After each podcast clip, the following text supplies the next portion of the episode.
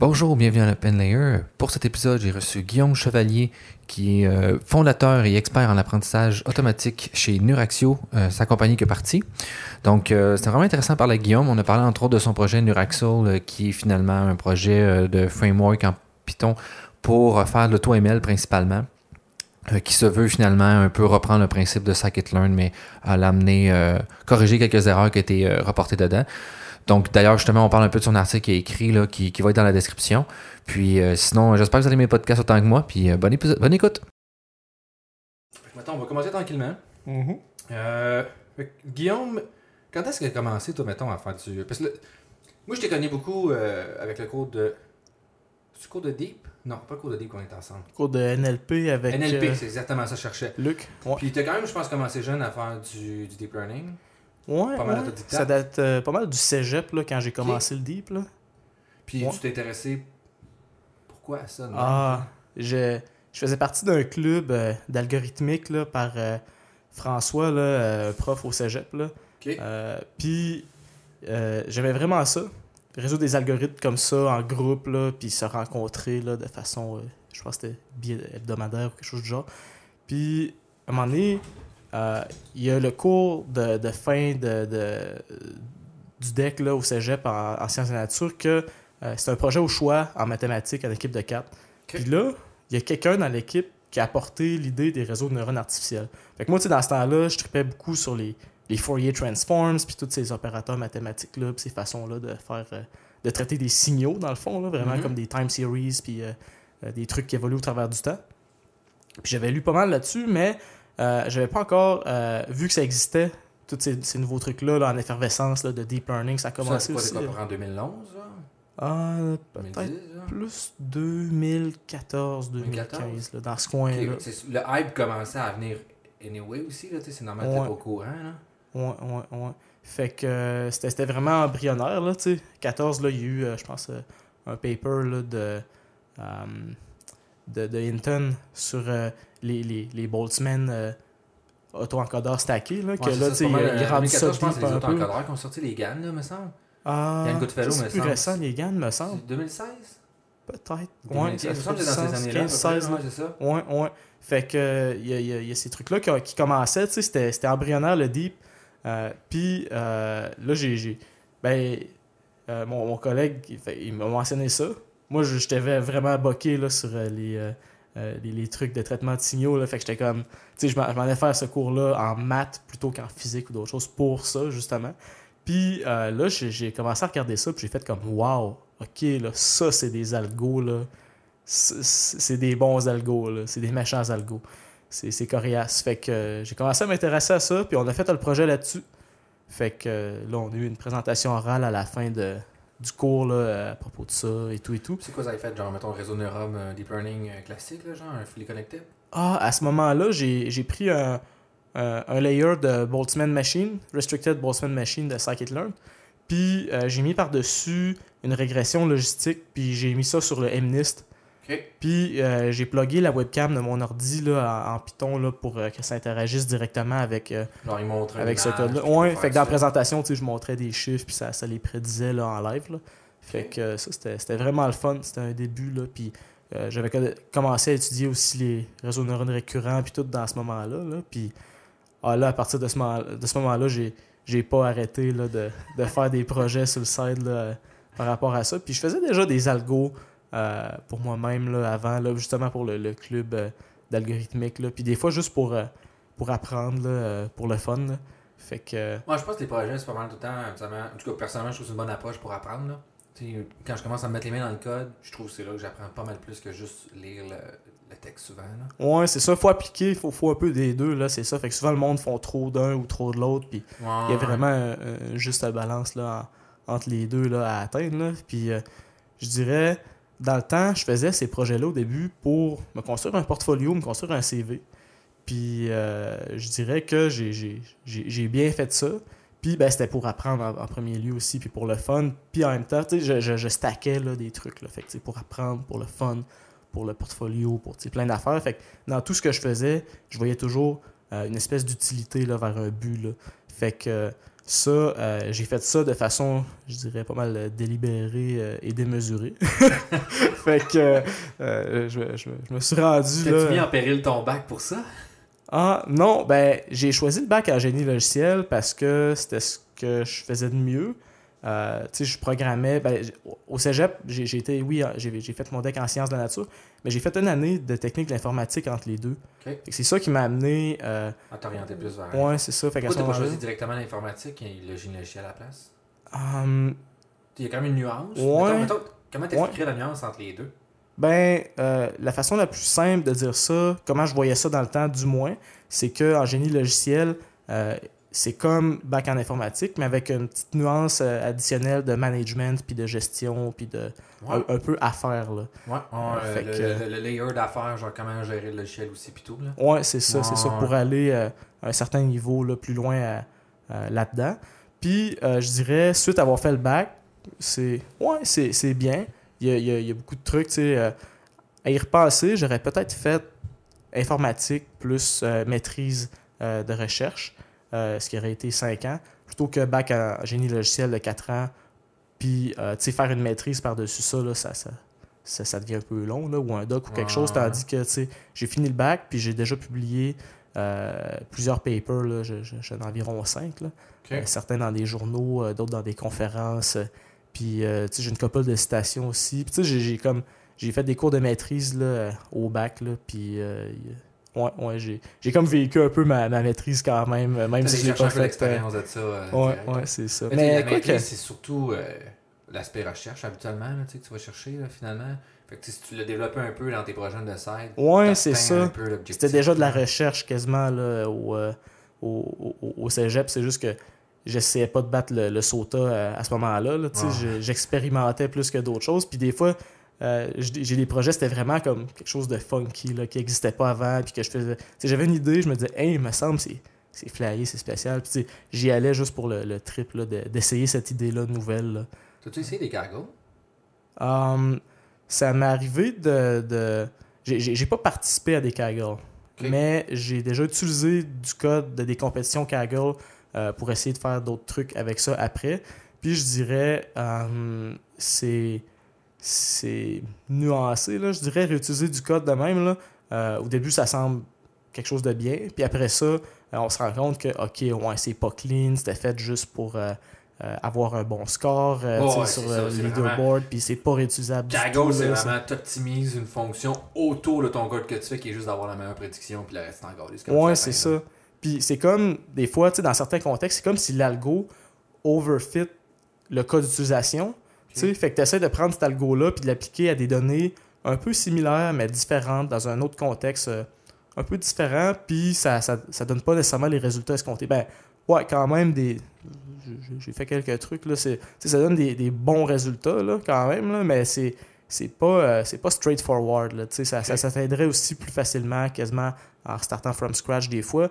Ou, ben, je dirais, le plus intéressant qui ressort des compétitions Kaggle, c'est de voir quels algorithmes se différencient par rapport à d'autres. Uh-huh. Fait que c'est plus ce genre d'apprentissage-là qui est bon euh, pour s'inspirer à faire quelque chose, plus que pour réellement utiliser euh, ces trucs-là développés. Ouais, ouais, genre euh, XGBoost, mettons, qui les modèles de Ouais, c'est c'est- ça qui performe à côté dans souvent la part des, des, des ça des fait job pas par exemple. mal, ça. C'est pas long à entraîner, relativement pas long à entraîner, ça fait vraiment la job, puis t'arrives à chercher à peu près toute l'explication que tu vas aller chercher. Là.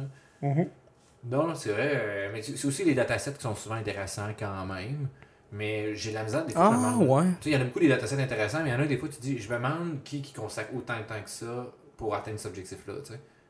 Ouais. Tu sais, de comme gagner ces compétitions-là, genre, faut que tu fasses plein, là. Ouais, c'est ça. Puis souvent, ceux qui en gagnent, j'ai remarqué, euh, il y en a quelques-uns là, que j'ai été en contact avec eux. Puis euh, du moment qu'ils ont comme quelque chose qui fonctionne, ben là, ils, ils se remettent à, à participer à plein d'autres compétitions similaires. Puis à ce moment-là, c'est vraiment facile pour eux Ils autres. appliquent la même règle partout, puis ça fonctionne souvent bien, genre. Ouais, ouais, fait qu'eux autres, c'est leur façon souvent de se construire comme un peu leur portfolio puis tout. C'est c'est ben, c'est qu'ils utilisent cette plateforme-là plutôt que euh, une autre. là, comme peut-être moi, j'utilise GitHub là, euh, beaucoup, là, puis je fais des trucs euh, vraiment libres des fois, là, pas nécessairement pour une compétition précise ou quelque chose. Du moins, ça a commencé de même. Puis, c'est ça, je dirais, là, ça, ça, ça paye beaucoup là, de construire euh, un, un bagage. Là, euh, puis, je dirais si je regarde pour engager du monde ou tu sais, euh, le monde autour de moi dit ça aussi, là, tu sais, regarder le portfolio de quelqu'un plus que même son CV, euh, ça parle vraiment beaucoup. Là. Surtout pour un dev. Ouais, c'est ça, surtout pour un dev, ça, tu sais, ça donne des exemples, ça donne de la confiance pour quelqu'un que, il veut- il veut savoir qu'il fait affaire avec quelqu'un qui a déjà fait des trucs, là. Fait que ça, ça... Ouais, ouais, mais tu sais, mettons, euh, tu sais, des fois, j'ai de la misère à comprendre des gens qui sont en dev, qui ont pas de GitHub ou GitLab, GitLab, genre, mettons, là. Je comprends pas pourquoi pas En même ça. temps, ça, ça démontre que t'aimes ça plus que genre juste pour le travail, tu sais, tu Ouais, fais ça comme ouais, naturellement, là. Fait toi, tu que- penses que, mettons, quelqu'un euh, au bac devrait vraiment mettre, consacrer du temps pour faire ce genre d'activité-là en machine learning pour être capable de développer un portfolio, pour être capable de- Ah oui, là. Ah oui, tout à fait, là. Euh, puis même un truc que je trouve dommage, là, des cours en général partout dans les universités, puis tout ça, c'est que il n'y a pas d'emphase sur la construction, justement, de, de, de background comme ça, Mhm. ou de, de portfolio, ou de partager ça après avec du monde, ne serait-ce que pour aider, ou, euh, euh, que ce soit utilisable après ça, par la communauté. Euh, je trouve ça très dommage que la majorité des travaux étudiants souvent s'en vont aux poubelles ou sont jetés. Uh-huh. Puis euh, j'essaie le plus possible, quoique c'était difficile aussi de faire ça, de, de marier là, mes travaux avec les études. Fait que des fois, quand il y a des, des projets au choix ou des projets libres, ben là, je me gâte. Euh, tandis que quand il y a des projets qui sont vraiment comme que toute la classe fait la même chose, ben là, c'est vraiment, euh, c'est vraiment euh, dommage. Là, parce que de un, ben, OK, tout le monde a fait ça, mais en plus, de mettre ça public après, c'est, euh, faut vraiment demander au prof parce qu'après ça, euh, lui, il va faire Ouais. d'autres cours. ah, d'autres fois, ce cours-là avec d'autres élèves, tu sais. Il fait que- le même TP, puis ouais, quelqu'un est comme- faut le demander là, dans Ben, il y a le- Je sais pas à quel point, en tout cas, il y a quelqu'un que je connais que c'est ça qui est arrivé. Il a mis son dé- un TP sur GitHub. Puis le prof l'a redonné, mais tu lui, il savait pas. Lui, il a juste mis, exactement comme tu dis, un portfolio. J'ai fait telle affaire. Une équipe qui l'ont forké. puis ils ont remis exactement son code. Tu sais, comme Ouais. tu l'as pas, là. Puis, si je me trompe pas, non, en fait, je pense même qu'il était même dans le même dans le cours. C'est pendant qu'il était dans le cours, lui, sauf qu'il a fait l'erreur de mettre ça public. Trop tôt. Ah, c'est drôle. Ouais, puis il me semble l'ont aïe, copié. sacrément. Puis, euh, il était de plagiat à cause de ça. Ouais, comment avoir 0%. Euh, C'est ça, euh, mais tu sais, il a réussi à démontrer avec, avec le, le, le log que genre c'est lui qui l'avait fait. Ouais, tu sais, mais. Mais pendant un moment, euh, ouais, ouais, ouais, c'est ça. Je pense que c'est à peu près ça l'histoire. là. Peut-être que je me, je me mélange. Là. Puis, Ouais, il faut euh, le demander au prof, puis faire ça par après, puis être sûr que je- tout est beau. Exact, que- c'est ça. Là, tu Ah, ouais, euh, ouais. Mais, mais je pense effectivement, c'était vrai que t'as pas quand même un point intéressant que. Je pense que quand t'es un dev, ça- dépendant aussi c'est quoi tes aspirations peut-être. tu Il y en a qui des fois ils veulent juste avoir un job quand même relax au gouvernement, whatever. tu Qu'est-ce qui les intéresse, chacun a ses, ses affaires. Mais si tu veux plus aller essayer d'explorer d'autres choses, je pense que c'est vraiment un must d'avoir un portfolio. Ouais, Puis GitHub. GitLab, Je peu importe la pas, euh. plateforme, là, je pense que c'est vraiment la même chose. Puis moi, j'ai fait exactement la même approche aussi. J'ai commencé de même. J'ai mis tout plein d'affaires sur GitLab, des projets. GitHub, je veux dire, que je mets. Puis c'est ma vitrine. Puis genre, souvent, quand, quand je montre à quelqu'un que je veux faire, ben, regarde, voir mon GitHub, tu vas la meilleure chose. tu sais. Puis quand je fais des projets d'équipe, puis je veux mettre à quelqu'un, la première chose que je fais, c'est spot s'il y a un GitHub. C'est quoi les Mhm. projets qu'il a fait. Ouais, ouais, j'ai- des amis qui sont comme ça, là, puis qu'ils regardaient les projets GitHub du monde, puis après, Ouais. ils me demandaient Ouais, ouais, qu'est-ce que tu penses de lui? As-tu des bonnes ça. notes? Tu penses-tu qu'il travaille bien? T'as-tu déjà avec quoi son code. Mais tu sais, tu sais comment quelqu'un va coder, moi je pense, en tout cas, pour des projets d'équipe, surtout genre, euh, j'ai fait le cours de QA, là, tu fais le cours de, cours de qualité métrique pour expliquer aux gens qui finalement, moi je vois ça comme le cours, euh, un cours assez central en génie logiciel où est-ce qu'on t'apprend vraiment plus concevoir un logiciel dans un sens directeur, tu sais, genre, on s'en va dans un sens, tu sais pas trop qu'est-ce qui va se passer dans le développement, puis comment faire ce développement-là, puis avoir des bonnes pratiques en vue actuellement du génie logiciel, là. Puis, tu sais, c'est une bonne affaire de savoir comment les gens codent avant, fait que j'avais tout stocké les gens avec qui voulaient se mettre en équipe avec moi, Ah. j'avais regardé, puis j'avais passé au, au crib, genre, toi, Mhm. non, va-t'en, non. Finalement, j'avais été pas, avait pas on était 22, puis il fallait faire deux équipes de 11, fait que ça laissait pas tant de choix, là. Ah, ouais, ok, ok, Mais parce que c'était la maîtrise. Ah, c'est ça, maîtrise, ouais. fait qu'à maîtrise, il y a vraiment moins de choix, là. Mhm. Mais, euh, ok, puis si, mettons, euh, fait que toi, toi, mettons, ton idée, c'est de partir d'un projet, c'est quoi, comment tu passes ça, qu'est-ce que tu fais, ton idée, c'est n'importe où que tu pars ton idée, t'as-tu un... Ça, ça dépend quand. Euh, tu sais, plutôt, euh, tu sais, quand j'ai commencé ça, là, il y a, il y a- il y a 5 ans, quasiment 6 ans, ouais. 6 ans, Colin, euh, cinq, en tout cas, dans ce coin-là, euh, c'était vraiment comme, je trouvais quelque chose cool, ça m'intéressait, euh, puis là, ok, je partais sur genre, let's go, là, je veux faire de quoi, puis je vais essayer de le faire à ma façon aussi, puis de pas juste comme prendre quelque chose qui existe, puis de le rouler, puis genre voir que ça marche, puis ok, tu sais, je voulais le comprendre, puis l'approfondir, puis voir tu sais, c'est quoi en dessous de, de- du capot, là, c'est quoi tout ce qui se passe. Puis euh, ça, c'était vraiment au début, c'était mon approche. Maintenant, euh, je cherche une utilité euh, plus en lien avec des, des cas d'affaires ou démontrer certains trucs plus. ouais, ouais, j'ai ajouté un ingrédient d'utilité là-dedans plus qu'avant. là. Avant, c'était un peu expérimental pour le fun.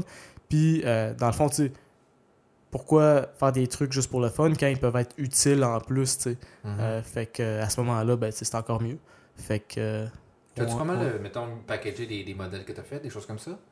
Packager. Euh, Python, mettons, faire un modèle Python, euh, je sais pas, mettons, euh, un modèle qui travaille sur des séries temporelles quelconques, tu le package, déjà entraîné, des points entraînés, tu pitches ça à quelqu'un qui pourrait juste appliquer ça sur un use case connu. Là. Ouais, ouais, j'ai des, euh, j'ai des projets comme ça là, qui sont pas publics, là, entre autres. Là.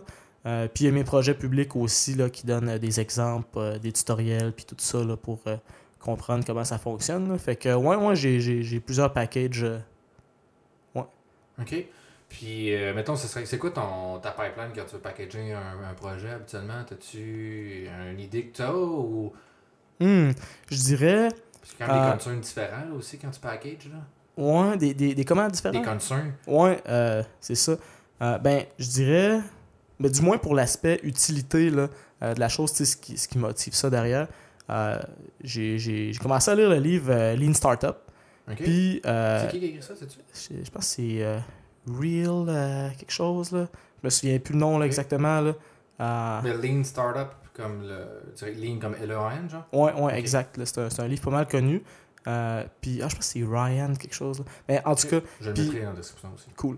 Puis euh, ils disent, trouve le client pour faire la vente avant de euh, faire ton produit ou pendant. Fait que c'est connu dans l'univers des startups qu'il y a beaucoup de monde que euh, ils font quelque chose, ils travaillent sur quelque chose euh, sans cesse pendant un an ou etc. Ils peuvent mettre du temps là-dedans puis pour se rendre compte après finalement qu'il n'y a pas de marché ou qu'il n'y a pas de clients qui veulent l'acheter ou quelque chose du genre. Fait que c'est bon d'avoir les deux en même temps, le client puis le projet euh, Mhm. en développement parce que euh, sinon, ben, il y a le risque de dépenser beaucoup pour rien à investir dans un produit que finalement il n'y aura pas de, de cas d'utilisation.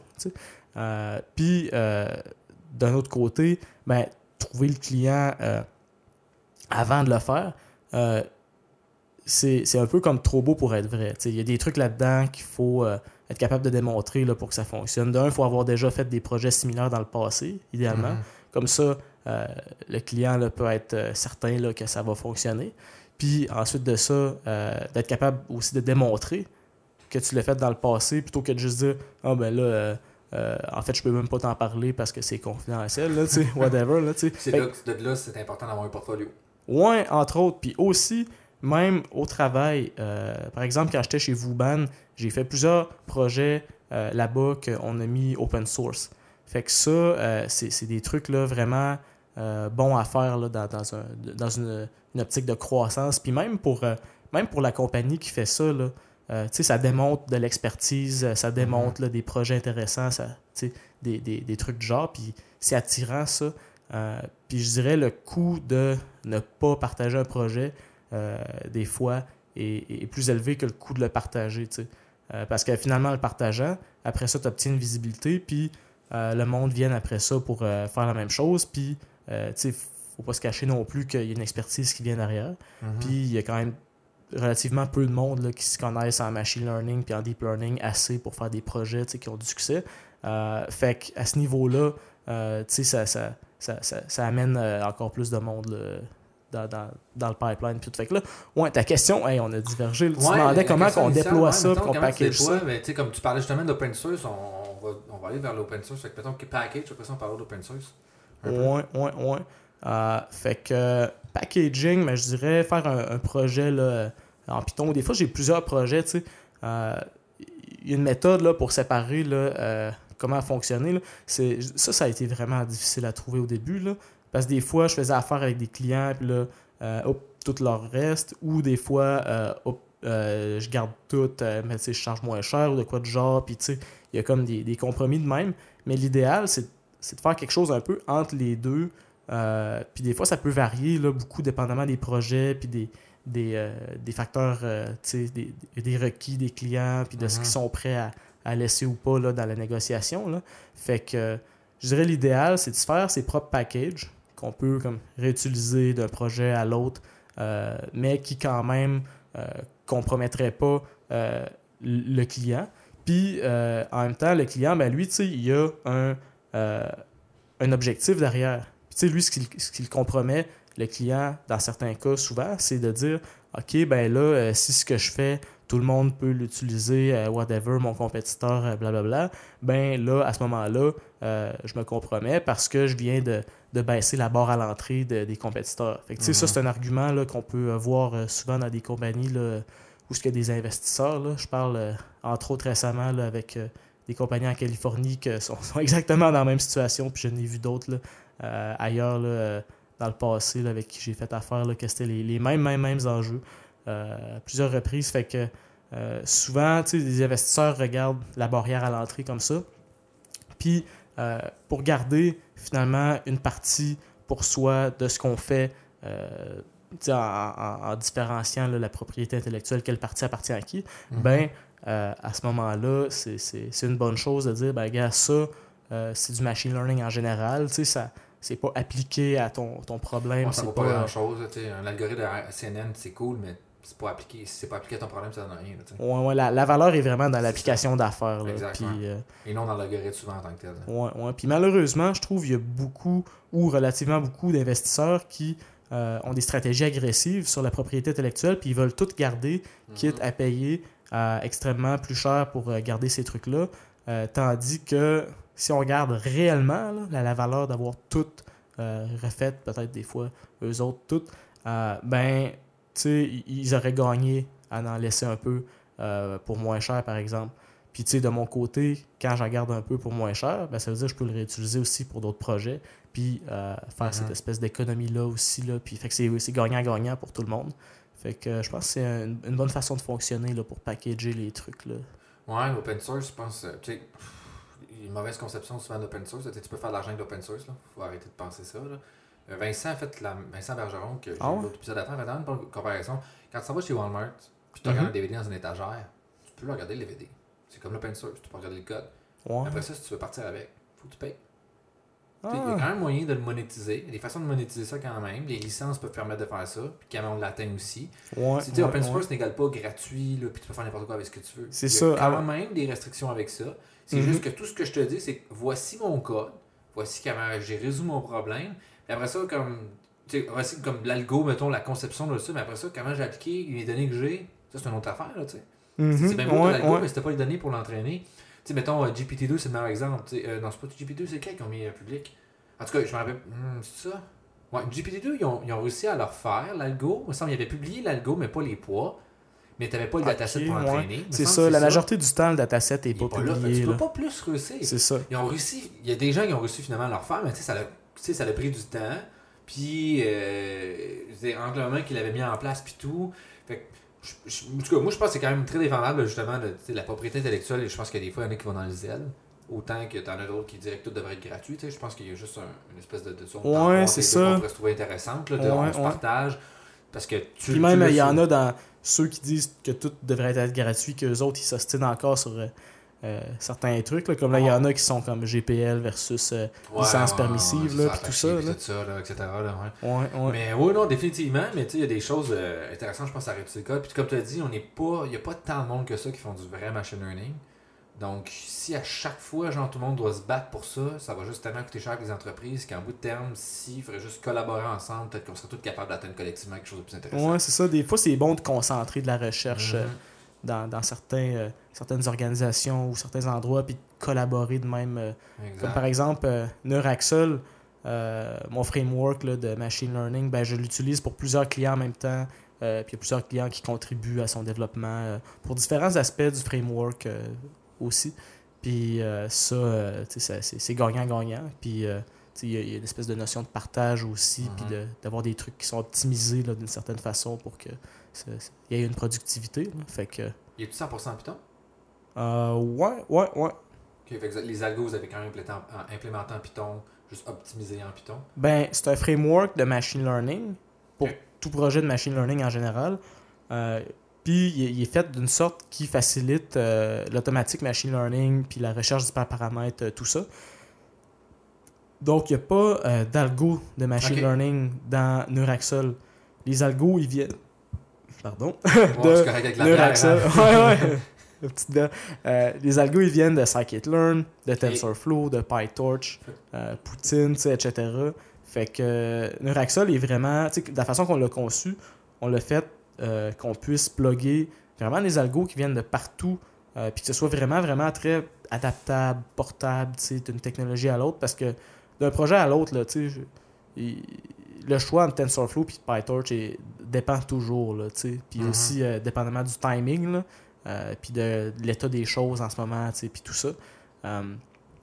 fait que c'est vraiment bon de pouvoir s'adapter à, à différents contextes comme ça. Puis ça, ben, c'est vraiment modulable que tu peux juste prendre une pièce de regarde, je vais te mettre ce modèle de scikit-learn là. Ah non, finalement, je vais prendre un autre modèle que j'ai entraîné avec euh, PyTorch. Ouais, ça, quitte à même mettre des modèles de plusieurs librairies là, dans, dans le même projet. Tu es capable de le faire. Puis ouais, ouais. Puis de les sérialiser, de les CV, euh, de faire des checkpoints. Tout le euh, boilerplate que tu n'as pas envie de voir souvent, non? Exactement. Fait qu'on on, on, on s'est enfin débarrassé de tout le scrap qu'on veut pas refaire. Euh, on a mis ça là-dedans. Puis là, on peut se concentrer là, sur ce qu'il y a de le fun à faire. Là. Fait que. Ouais, parce que ce qui, ce qui amène vraiment la valeur. Aussi. des lignes de code, c'est juste comme, bon, ben là, ici, je vais sauvegarder. le pire, c'est que c'est des trucs qu'il faut refaire dans chaque projet, là, ces mm-hmm. trucs-là, là, tout le temps. Là, fait que c'est un besoin là, commun là, à, beaucoup de clients. Là, fait que d'avoir fait ça aussi, c'est venu apporter un soulagement. Là, Ouais, puis c'est vraiment pertinent. Euh, moi, j'avais plus commencé plus avec euh, Poutine, euh, qui, qui, était développé au Graal. Puis au début, mettons, j'avais comme 40 lignes de code. La première fois, j'ai essayé, puis comme, ça s'est fini en 3 lignes de code. Puis j'atteignais exactement le même objectif. Là, ouais, ouais, d'entraînement est beaucoup plus clair. C'était voici mon network, voici mon experiment, voici qu'est-ce que tu veux j'entraîne, voici mon test, mes résultats, that's it, c'était fini. Là. Mm-hmm. T'as quelques objets, puis genre, C'est sûr, il y a des classes que j'ai mis ailleurs, tout ça, quand même, mon network aussi, mais je l'avais déjà fait de même, mais c'est juste. Après ça, la lisibilité aussi est vraiment plus pertinente. Fait que, tu quelqu'un que tu veux juste lui montrer facilement c'est quoi qui se passe, ben, il est capable de voir, ben, si on fait ça, si on fait ça, puis comment l'implémenter ailleurs, ben, on ira voir ça plus loin, la poutine, tu sais. Ce qui est vraiment comme appliquer mm-hmm. vraiment le généalogie, je pense, ou tous les patrons de conception et compagnie sur, comme, essayer de le framer dans quelque chose de plus nice, là. Mais euh, ça m'a fait penser à quelque chose, j'ai oublié. Puis il y a aussi, tu sais, comme pour la plate aussi, euh, une autre affaire, j'ai trouvé euh, Cookie Cutter, connais-tu ça? Ah, j'ai déjà entendu le mot, je pense, mais non, je suis pas sûr. tout ce qui est ton, tes directories, puis comment tu organises ton, ton répertoire. Ouais. Tu sais, souvent, mettons, tu vas partir, je sais pas, peu importe que tu prends PyCharm ou whatever, tu vas faire tes folders. je vais mettre mon dataset. Tu, tu fais toujours cette opération-là à peu près à chaque fois. Au pire, tu vas colonner des affaires. Ben, tu peux te faire un, directement un, repo GitHub que tu fais juste dire, ben, voici mes variables que je vais définir au moment de le faire, comme le nom de mon projet, quel genre de Python que je vais utiliser, quelle affaire. Puis tu fais juste une commande directe, cookie cutter, le nom du repo que tu vas importer. Il te fait un répertoire, il te pose des questions genre que toi-même que tu as défini, genre, puis là tu décides des variables avec ça, tu dis comme mettons, ben, je veux que mon projet s'appelle de même. Je veux qu'il fasse ci, je veux utiliser tel Python. Te tout ça. Merci beaucoup. Ah, ok, ouais, ouais, j'ai déjà pensé à faire de quoi de genre là pour. Euh, moi j'ai découvert ça il y a comme trois semaines, deux semaines là. Puis pour vrai, tu sais, tout ce qui est la, la poutine autour de dire genre voici des folders, qu'est-ce que je veux, mettre ton c'était ton DVC, etc. Il fait tout ça pour toi en, en Ouais, pour revenir à Poutine, là, euh, c'est ça, c'est c'est un peu la même chose là, qui arrive avec Neuraxol. Euh, on a trouvé des design patterns qui, euh, un peu comme j'ai dit, le permettent d'abstraire puis d'utiliser des algorithmes qui viennent d'un peu partout, puis de rendre le tout vraiment, vraiment très flexible puis adaptable puis en plus, en sauvant du boilerplate euh, code. Là. Fait que, on a des trucs pour les books d'entraînement, euh, des trucs pour euh, les splits de validation puis d'entraînement, tout ça, les, les, les hyperparamètres, checker des métriques aussi, faire des callbacks, des affaires du genre. on a vraiment. On, on, on, arrive à quelque chose de complet là, avec pas mal tout ce qu'il faut là, pour faire du deep learning. Puis PyTorch, c'est le fun aussi. Il y a ça, appliqué. Euh, Poutine euh, a ça appliqué à PyTorch, en fait.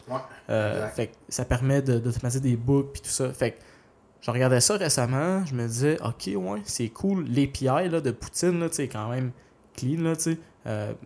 tu fais un modèle, tu Ah ouais, envoies des, est vraiment- des Fred est fonctions, vraiment, là, puis ça, là. tu mets des, des métriques, Fred, des callbacks, de tout ça. C'est pour ça celui qui est parti ça. là. Ouais, c'est vraiment intéressant. Fait que je me suis inspiré de ça pour faire euh, deux nouveaux projets d'expériment. Si tu expérimentes, parce que tu il y a plusieurs modules là. T'as le module experiment finalement qui est juste qui fait toute la logique d'une expérimentation ensemble. Tu lui donnes un network avec tous les paramètres que tu veux, comme mettons c'est quoi mon utilisateur, c'est quoi c'est ça, puis il te fait that's it. Ok. toute la boilerplate de faire les callbacks. Ouais, j'ai pas creusé partout, j'ai surtout creusé là, dans euh, ce qui interagissait avec l'API Ok. puis le modèle, là, puis euh, les callbacks, les boucles d'entraînement, Ouais, c'est ça, les callbacks, c'est vraiment les trucs cool, euh, enchaînés. Là. Callback, finalement, pour ceux qui connaissent pas ça, il faut des fois expliquer un petit peu d'affaires là, pour être sûr. Mais callback, finalement, c'est que tu peux, euh, quand il se passe, euh, c'est un trigger, quand il y a un événement qui se passe, je veux que tu fasses ça. Comme mettons, à la fin d'un entraînement, je veux que tu logs mon modèle dans mon meilleur modèle à quelque part. Euh, après de chaque époque, je veux que tu fasses un checkpoint, puis tout ça. Là. Ouais, ouais, ouais. Ça, c'est vraiment cool. Je pense que c'est- c'est quelque chose qu'il faut, faut ne pas, à ne pas sous-estimer dans ce genre Ouais, de contexte-là. Fait Ouais, que ce qui manque dans Neuraxel, tu sais, euh, c'est des algorithmes puis des trucs comme ça. Mhm. Fait que là, on a créé récemment deux nouveaux projets qui s'appellent Ok. Neuraxel TensorFlow puis Neuraxel PyTorch, qui eux autres euh, sont des adapteurs pour euh, mettre des modèles euh, TensorFlow puis PyTorch dans Ok. Neuraxel. Fait que euh, il y a déjà des, des savers, donc des, des espèces d'objets qui permettent de sérialiser facilement ces, ces, ces- ces- graphes de réseau de neurones-là. Fait qu'on l'a- on l'a commencé, puis on l'a fait du moins pour TensorFlow. PyTorch est en construction.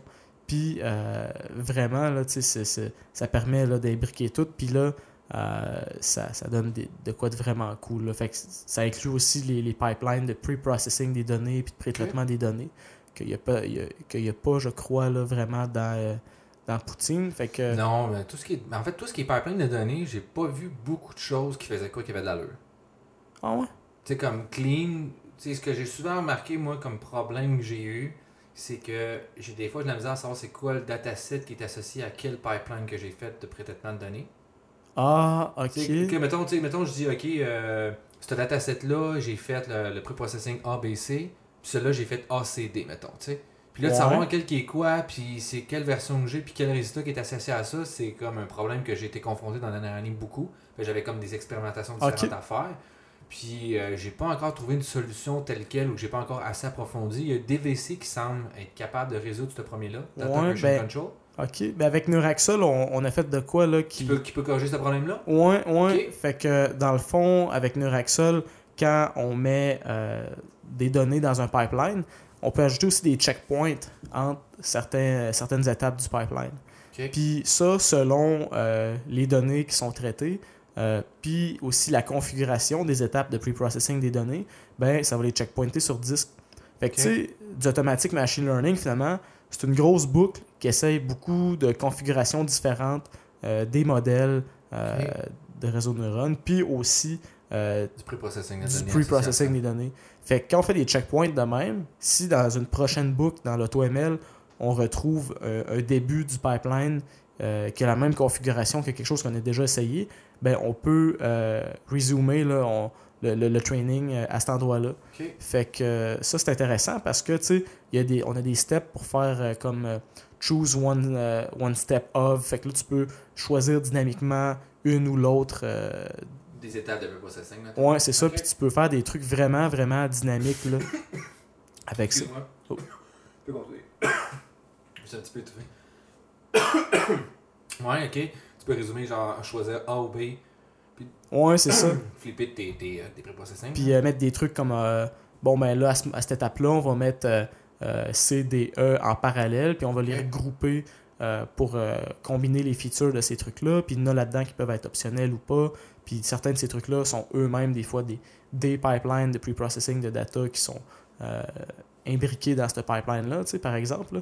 Puis tu sais, tout ça avec les hyperparamètres, puis la configuration là, de tout ça peut être vraiment flexible. Euh, puis euh, pour se souvenir des, des résultats des expérimentations, ben on a euh, ce qui s'appelle un, un hyperparameter euh, re- repository ou un experiment repository, là, de quoi de genre, qui euh, permet d'enregistrer c'était quoi la configuration euh, qu'on avait, puis euh, c'était quoi les résultats, euh, puis aussi ben, le, le- le- le- la save là, du, du pipeline entraîné. Qui est Ça, genre c'est- un peu comme un observateur qui va tout superviser qu'est-ce qui se passe puis qui va loguer tout là. Ouais, ben, l'observateur au-dessus, là, c'est la- c'est l'algo d'Automatic Machine Learning qui book Ok. sur les trucs. Puis lui, il va caler quelque chose d'autre pour dire voici les paramètres que j'ai utilisés, C'est ça. ça. Fait que lui, euh, il call d'autre chose qui est le repository, qui lui-même est configurable, puis euh, est assez abstrait pour être remplaçable par n'importe quelle base de données ou n'importe quel support. euh. C'est ça, tu peux plugger ce que tu veux. Puis par défaut, euh, il y a- il y, a déjà quelque chose d'inclus là, pour mettre ça sur les disques. Puis cette book-là peut aussi avoir un algorithme de sélection du prochain modèle à essayer qui varie. euh, tu sais, fait que tu peux passer un random search ou sinon un TPE comme dans HyperOpt ou des trucs du genre. Fait que ça aussi c'est abstrait puis ça s'envoie dans, dans la date. C'est comme une, une inversion euh, de dépendance qu'on appelle là, en, en orienté objet. Puis même chose pour le pipeline à optimiser, puis les données, tu sais, tout est envoyé à ça, puis tout est configurable, tout est changeable, tout est flexible. là. Fait que ça, c'est c'est quelque Combien chose de de temps, t'as mis pour le développement de tout ça? Ah, pas mal. C'est-tu genre un an, deux ans, un temps partiel, genre un 5 heures, 10 heures ou plus que ça? Ou c'est des, des rushs des fois de temps en temps? J'ai commencé avec des rushs de temps en temps, il y a environ un an. Euh, puis peut-être même euh, plus longtemps que ça, si, si je pense à du code que j'avais déjà fait, là, que j'ai comme, un euh, peu de dans réutilisé, là, qui était le mien. Là. Puis, euh, au début, ça a commencé comme ça. Puis, depuis, euh, depuis le mois de septembre, euh, il y a Alexandre Briand, data scientist là, chez Neuraxio, qui euh, euh, travaille principalement sur ce projet-là, mais aussi sur d'autres modules, là, justement, comme tu parlais des packages de traitement, là, de time series que je développe. Fait il travaille sur quand ces une bonne trucs-là. partie de son temps à développer. Euh, une réaction, excuse-moi. Ouais, ouais, fait qu'il y a une bonne partie de son temps qui développe Neuraxol, puis une autre bonne partie de son temps qui développe euh, les, les- les autres produits là, de traitement de time series. Fait que euh, ça, c'est c'est vraiment cool. Euh, puis là, on a fait du chemin, là. ça fait quoi? Ça fait déjà euh, cinq mois depuis septembre.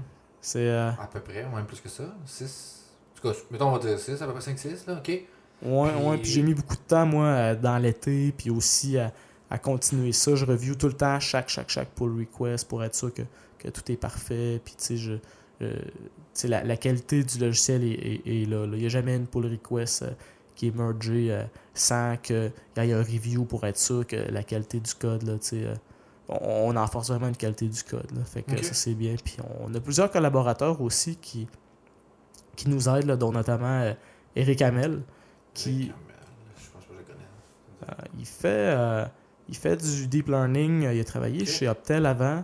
Euh, Puis aussi, euh, je sais pas sûr, mais je pense chez, chez. Euh. Puis il est rendu dans une autre compagnie, là, je pense une start-up là, récemment. Puis euh, lui, euh, il nous a vraiment aidé. Il a, il a programmé l'algorithme euh, TPE, en fait, le, comme l'algo de HyperOpt, mais pour Neuraxol de façon vraiment comme abstraite, là, qui peut être plugué dans toute la, toute la machine, toute la patente là, pour choisir l'algorithme indépendamment de tout le reste. Fait que tu sais, si j'ai une critique de beaucoup de, de frameworks de, de- d'optimisation d'hyperparamètres à Mhm. faire, euh, ben, cette critique-là, c'est que euh, souvent tout est comme tout est comme couplé ensemble. Tu tu peux pas défaire euh, tel algo de tel autre pour Mhm. l'utiliser dans un autre contexte, puis sont, sont faites comme ça, puis ils logent les, les résultats comme ça, puis tu sais, c'est, comme strict. Là. Fait que dans Neuraxol, on a vraiment mis un effort pour en- mettre, mettre les bonnes abstractions aux bonnes places pour que tout soit configurable au besoin ou changeable, mais qu'il y ait aussi des implémentations par défaut qui soient utilisables sans, sans avoir à, à se mettre trop de bâtons dans les roues pour commencer. Fait que c'est vraiment dans, dans cette optique-là et dans ce mindset-là là, qu'on refait certains algorithmes de, d'automatic machine learning, dont euh, le TPE. Fait que c'est, vraiment cool. Puis quand ça a l'air impressionnant, souvent ces algorithmes-là, là, comme euh, OK, ils analysent les trucs, puis tout ça, puis là, il y a le paper euh, avec euh, James Bergstra, euh, puis Yoshua Bengio, puis tout, puis c'est, c'est vraiment solide, c'est vraiment sa coche, mais quand on s'y intéresse pour vrai, puis qu'on va voir comment ça fonctionne en dessous de la couche, là, c'est, c'est, ça, fait du sens, là, c'est pas, c'est pas du chinois, là, c'est pas, ça, ça existe, puis c'est là, puis il y a des façons différentes de le coder, puis lui qui, qui était inclus, là, par exemple, dans HyperOpt, là, par défaut, ben, il était tuné d'une certaine façon, puis il était fait d'une certaine, d'une certaine façon, puis les, les choses en ce moment sont tellement comme, il y a tellement des trucs qui sont à la limite de la recherche, puis proches de, euh, de c'est tellement créatif à un certain point que c'est possible de tout refaire aussi avec des nuances différentes, Mhm. là. Fait que il y a de ça aussi là, qui est possible d'ajouter des configurations puis des trucs supplémentaires là-dedans, plutôt que d'en utiliser un qui est vraiment juste préfet. Ouais. Puis comment tu vois, mettons, un Neuraxo par rapport à tout ce qui est euh, justement AutoML de Google, Amazon qui vont commencer à offrir? C'est tout genre de choses que vous voulez battre ou offrir un service alternatif ou euh, je sais pas c'est quoi la position, parce que c'est comme Google a vraiment offert un gros service de cloud euh, AutoML. Ouais, ouais. Mais ça a l'air assez très restrictif et un peu euh, genre donne des données puis on fait n'importe quoi, genre puis tu sais aucune idée qu'est-ce qui se passe là. Ben, on n'a pas l'intention de, de battre euh, ces compagnies-là. là. À l'inverse, euh, si Neuraxol est utilisé, c'est parce qu'à un moment donné, euh, justement, il va falloir utiliser le cloud ou quelque chose pour mettre en production des modèles, euh, etc. et ainsi de suite, euh, dépendamment des clients. là. Bon, il y en a qui veulent rouler ça en local pour des raisons de sécurité des données. Il y, a- il y a beaucoup de réglementations par-ci par-là, des fois pour des, des trucs différents. là. Donc, c'est possible pour nous d'installer la, la solution chez les clients puis de leur laisser ça là, vraiment clé en main. C'est plus comme un module qui pourrait venir complémentaire ou euh, remplacer euh, dans certaines zones, euh, mettons, les autres solutions d'AutoML. Ouais, ben tu sais, En ayant plus un contrôle sur euh, qu'est-ce qu'on fait. ouais, ouais, c'est ça. Fait que, de un, il y a la- la- le manque de flexibilité, comme tu as mentionné. Que tu sais, c'est vraiment strict là, des fois. Fait que nous, on, on a vraiment euh, ajouté là, des, des- des abstractions là-dedans pour permettre euh, plus de flexibilité. Puis il y a le fait que c'est dans le cloud. Nous, on peut installer ça on-premise Mhm. euh, chez les clients tu sais, sans que ça ait besoin de rouler dans le cloud. Euh, fait que des fois, selon certaines réglementations, ça peut aider. Euh, ou des fois, quand euh, le client préfère garder ses données vraiment confidentielles, puis de son côté, tellement qu'il veut garder confidentiel, euh, que c'est une bonne chose à faire. Puis, ben, il y a ça. Mais en même temps, ça peut être utilisé dans le cloud, Neuraxol, sans aucun problème. Là. Fait que su- suffit de lancer une machine ou un groupe de machines dans un, un auto-scaling group, par exemple. là. J'ai AWS en tête, puis juste à, à rouler là, les, les, les fichiers euh, main là, de, de Neuraxol euh, euh, ou du projet pour finalement servir ça dans le cloud. Là. Fait qu'on a déjà des, des fonctions qui permettent de mettre des REST API là, dans Neuraxol, de, de- de déployer des modèles. Fait que, tout le saving, toute la sérialisation est inclus dans l'AutoML, puis tout ça. Puis c'est tellement euh, bien fait que quand on save quelque chose, ben, on peut le reloader après ça euh, sans avoir besoin du code source de la définition de ce pipeline-là. Il est comme self-contained. Parce que ça, c'est souvent un problème justement avec euh, Pickle, mettons. Ouais. C'est souvent la merde, c'est que tu as besoin d'avoir les classes pour que tu sois capable de reconstruire. Quoique, hmm, je je suis pas certain, mais en tout cas, avec Pickle, au moins, il y, a- il y a un truc qui est certain, c'est que il faut les mêmes versions des librairies. Là, pour les classes, je sais Ouais, plus. mais ça, prend- ça prend des classes. Ah, j'ai essayé de le faire. Ah, Moi, il y a un modèle que j'ai essayé de packager pour l'envoyer sur PyPy. Puis, euh, j'ai jamais été capable de le finir parce que euh, il me disait, ben non, mais ça te prend. Faut, faut la définition de la classe pour que tu sois capable de l'uploader. Ah, ok, ben, sûrement la version des librairies dépendantes que tu utilises. ça, Ouais, là, il faut les trouvent quelque part. Hein. ça, faut qu'il Ouais, quelque part. Fait que, mettons, j'avais mon modèle que j'avais écrit une classe, que j'avais juste comme défini ma- mon modèle dans. Puis, j'étais pas capable de juste comme. Fallait j'aille cette classe-là, cette- ce fichier-là dans Mhm. qu'est-ce que je faisais pour qu'il puisse se caler? Ce qui fait du sens. Tu besoin de le remapper à quelque chose. Ouais, mais c'était ouais. vraiment très, très, très collé sous mon code. Fait que nous, on n'a pas essayé, on n'a pas essayé de, de, de le- de- en le réouvrant, le modèle sauvegardé, de le réouvrir avec euh, euh, du code euh, qui a des versions différentes des librairies sous-jacentes. ça. Ça, on n'a pas essayé. Mais, chose certaine, si on le réouvre dans un projet, ben, ça, ça marche peut-être, sûrement, je sais pas. Euh, si- chose certaine, si on le réouvre dans un autre projet, que les mêmes dépendances, euh, les mêmes versions, tout ça, euh, ben, il va réussir à l'ouvrir même si euh, il manque le code qui servait à définir tout ce, ce pipeline-là au début. Là. Fait que ça, c'est cool. Faut, faut au moins juste Neuraxol là, pour le loader. Là. Bah, ce qui fait, ouais, c'est non, Ouais, c'est ça. Fait que ouais, ça, ça permet entre autres de faire du cluster computing. Fait que tu sais, mettons, Mhm. on peut saver tout ça. Puis après ça, de passer à un autre, on dit qu'il va le faire. C'est ça, fait que tu peux juste l'envoyer comme ça, euh, euh, zipper à l'autre ordi, tu sais, whatever, euh, euh, sur le réseau, tu sais, mettons dans le cloud, faire des, des trucs avec du scaling, puis ça va super bien, là. Fait que des fois, juste des sous-parties d'un pipeline ou un pipeline au complet, faire ça avec, là, on travaille là-dessus en ce moment même, là, je, pense que la PR est ouverte pour justement faire ça, du, du, du clustering parallèle computing.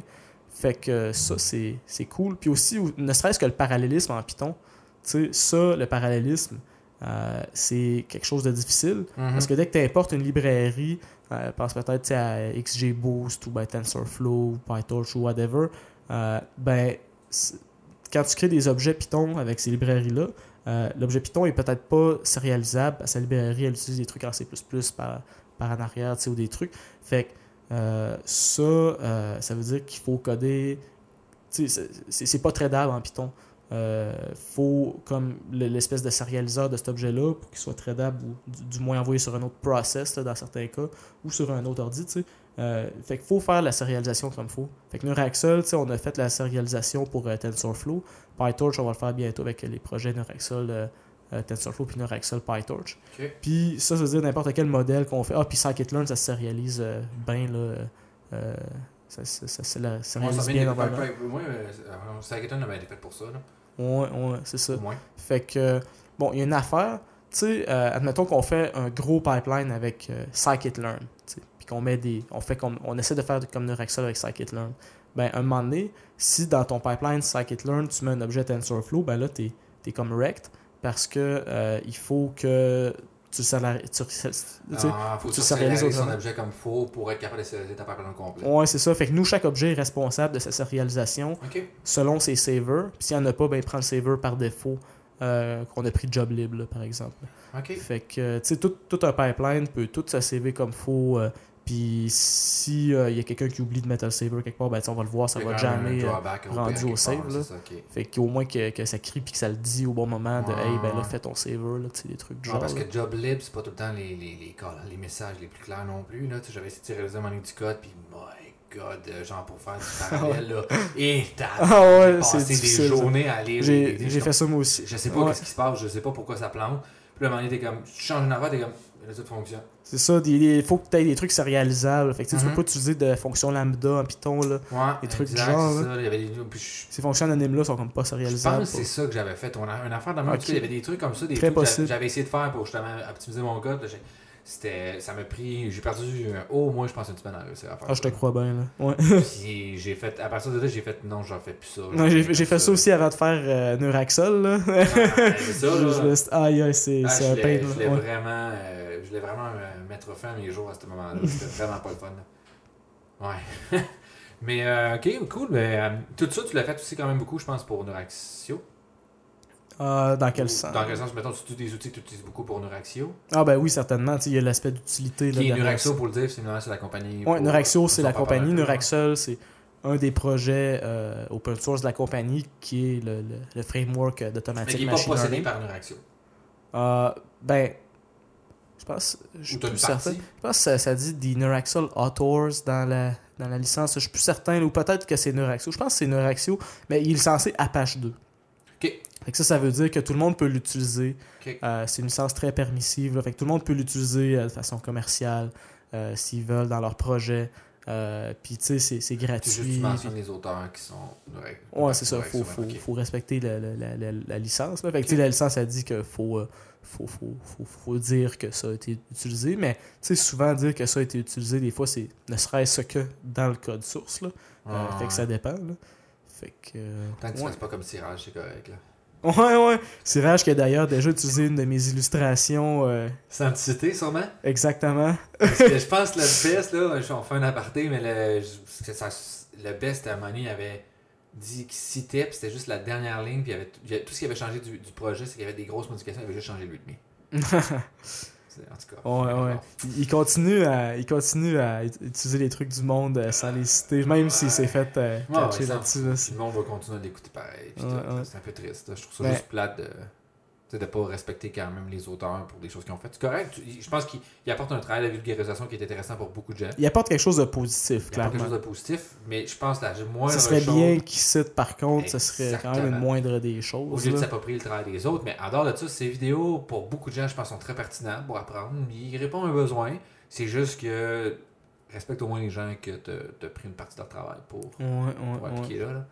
J'ai hâte de voir ce qui va arriver avec euh, ce dossier-là. Quand même, Ouais, là, moi, ça, je pense que ça va pourrait virer à shit show. Là.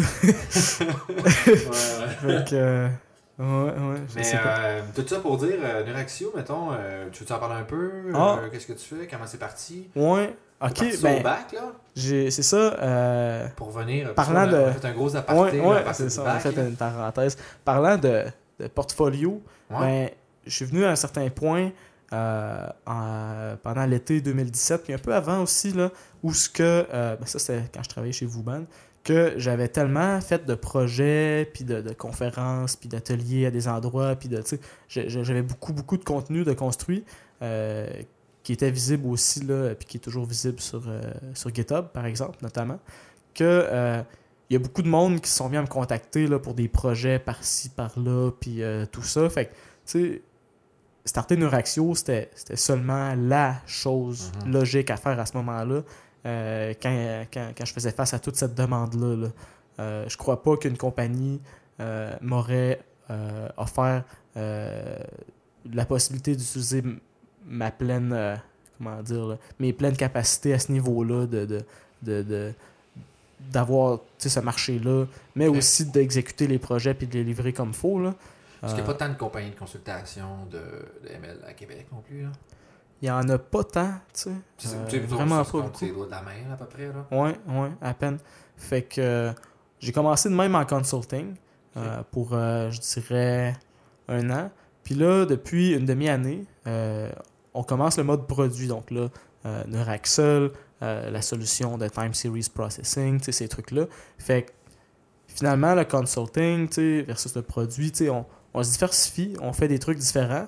Puis euh, on se voit un peu comme on se voit un peu comme Coveo d'un certain côté. Parce que Coveo, eux autres, ils ont un search engine Mhm. que eux autres, ils ont un public cible, c'est des, des, des, des, des- des compagnies euh, pour lesquelles ils peuvent installer leur solution de search engine. Fait que, Coveo ont, ont un produit, ils ont une solution euh, de search engine, puis finalement, s'ils offrent du service à des compagnies, ben c'est évidemment euh, pour installer ça puis le customiser. Fait que nous, euh, on se voit euh, de la même façon. Fait qu'on on a une solution de time series processing. On a aussi tout ce qu'il faut pour qu'on fasse notre automatic machine learning et ainsi de suite pour tourner tout ça.